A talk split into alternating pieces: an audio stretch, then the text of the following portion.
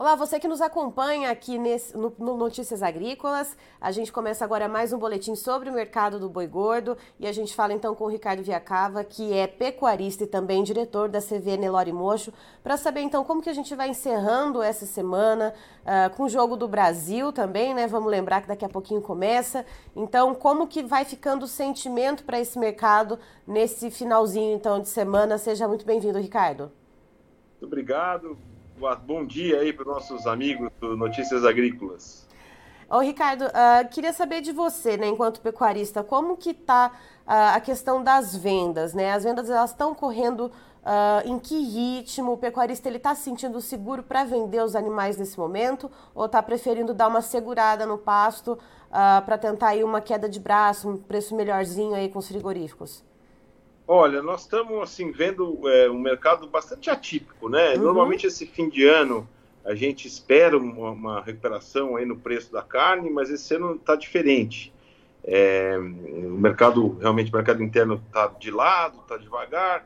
As exportações continuam firmes, é, mas tem muita gente querendo vender para os frigoríficos aí habilitados para a China. Né? Então a gente está vendo um negócio que a gente nunca viveu na, no mercado do boi, que são escalas extremamente longas, né? Você vê aí frigoríficos, é, os grandes aí não estão nem abertos para compra, é, os intermediários aí que estão habilitados para a China com escalas aí de 45 até 60 dias para você poder escalar um lote. É, então, assim, para resolver essa questão é, de liquidez do pecuarista que precisa de um caixa ali no fim do ano, precisa acertar as contas aí para o imposto de renda, ele tem que apelar para os frigoríficos regionais, para os frigoríficos menores que fazem mercado interno, e aí acaba pagando um preço por isso. Né? O boi hoje, é, você vê aí o boi CPE ali na faixa dos 300 reais, que é mais ou menos o que serve de balizador para o boi China, e o mercado interno pagando 280 no boi, 270 na novilha, 260. É, realmente o mercado está um pouquinho travado. Né? O pecuarista estava é, com expectativa é, de como todo fim de ano, né, e principalmente esse ano com Copa do Mundo, a turma aí se reunindo para fazer aquele churrasquinho, tinha uma expectativa do boi dar uma puxadinha no fim do ano, mas isso não aconteceu. E, e o que está o que que tá causando, Ricardo, essa, essa frustração né, nesse, nessa expectativa de mercado, uh, né, que se espera que agora no final do ano, sobretudo com a Copa, uh, essa demanda ela fosse um pouco mais aquecida? O que está gerando né, essa morosidade aí nas negociações?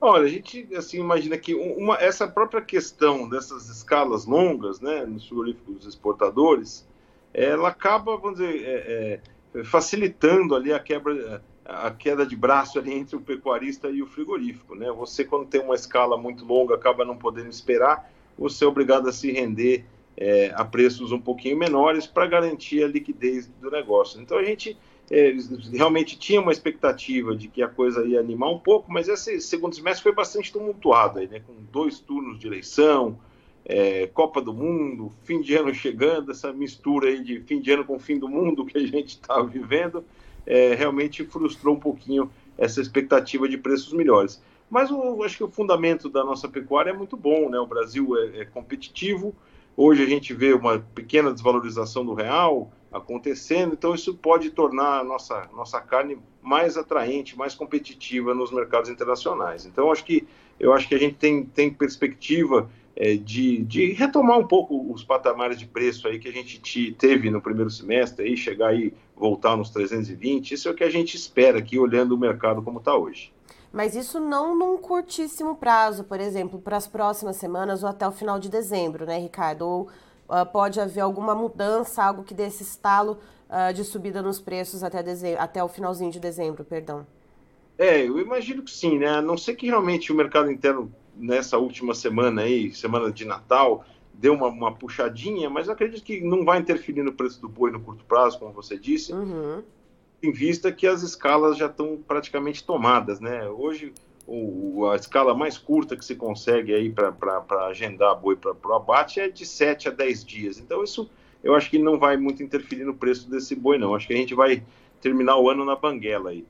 E a questão das exportações, Ricardo, a gente vê ainda uh, aquele rebuliço na China, a questão da Covid-19, os casos escalando lá no país, protesto nas ruas, aí termina protesto, aí o país começa a afrouxar um pouco as medidas de restrição, mas é claro que os casos de Covid não desaparecem. Temos o Ano Novo Lunar Chinês aí uh, para acontecer em janeiro, feriadão. Então, uh, pode ser que haja alguma mudança no viés de mercado para a carne bovina uh, devido a essas turbulências na China?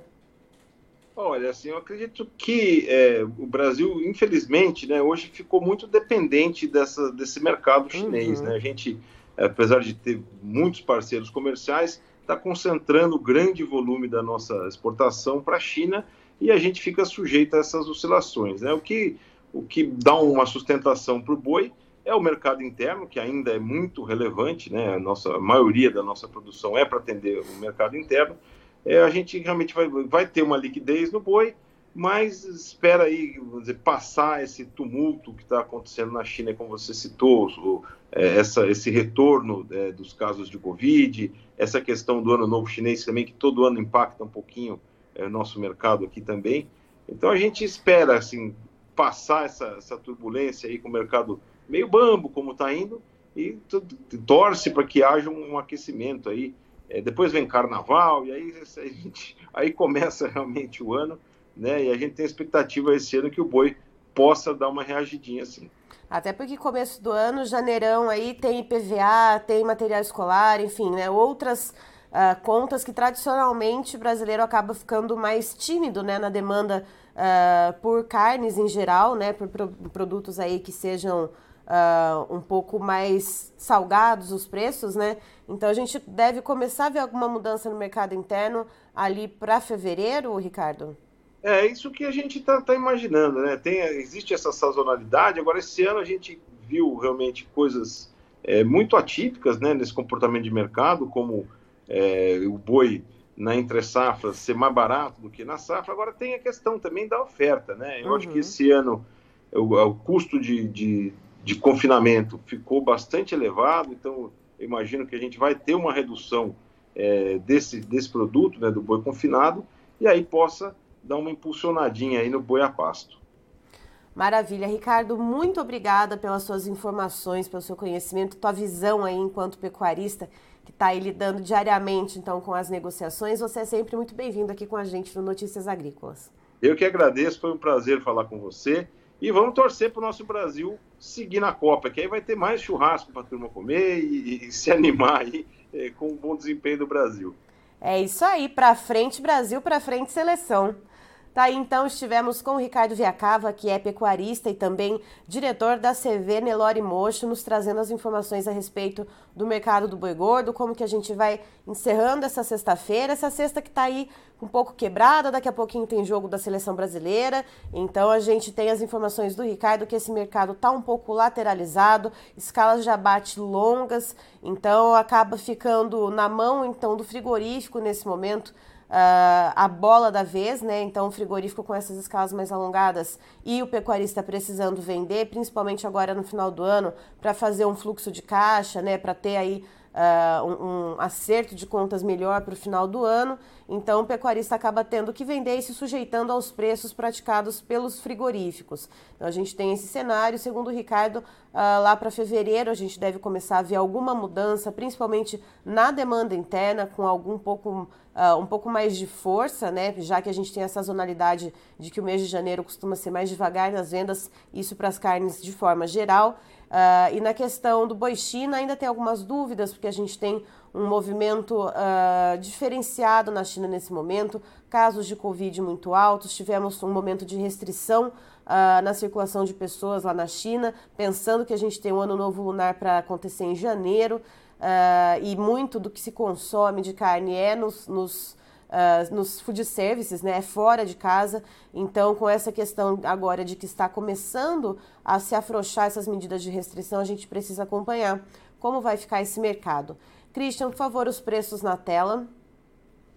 Vamos lá então, preços para o boi gordo na B3, a Bolsa Brasileira. Uh, para o contrato de janeiro de 2023, a gente tem uma queda de 0,84%, com a arroba bovina cotada a 294 reais. Fevereiro do ano que vem, a gente tem uma queda um pouquinho mais uh, alta, então, uma queda de 0,90%, com o preço do boi gordo cotado em R$ 295,80.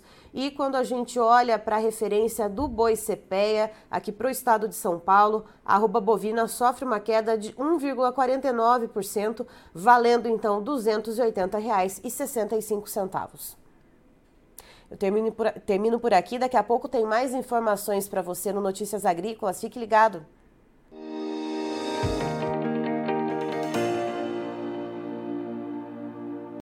Participe das nossas mídias sociais no Facebook Notícias Agrícolas, no Instagram arroba Notícias Agrícolas e em nosso Twitter arroba Noteagri. E para assistir todos os vídeos, se inscreva no YouTube, na Twitch, no Notícias Agrícolas Oficial.